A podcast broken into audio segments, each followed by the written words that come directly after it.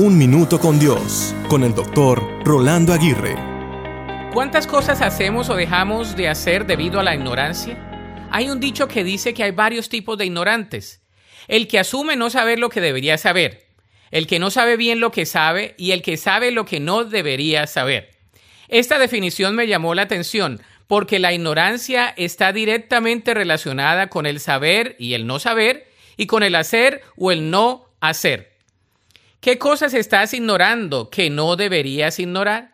Por ejemplo, una relación muy importante, una tarea apremiante, una situación desafiante o una responsabilidad acuciante.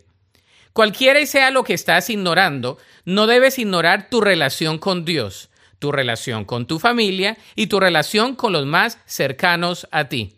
No debes ignorar que los más gratos momentos se construyen de los momentos más insignificantes y que suelen ser menos importantes. No debes ignorar el cuidarte a ti mismo y el servir a los demás. No debes ignorar el querer salir adelante, aprender constantemente y desafiarte para crecer cada día más al correr la carrera que Dios ha trazado por delante. Sobre todo, seamos conscientes de nuestra propia ignorancia porque la peor característica del ignorante es no saber conscientemente de su propia ignorancia.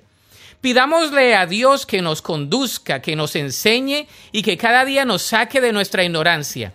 La Biblia dice en Santiago 1.5, y si alguno de vosotros tiene falta de sabiduría, pídala a Dios, el cual da a todos abundantemente y sin reproche, y le será dada.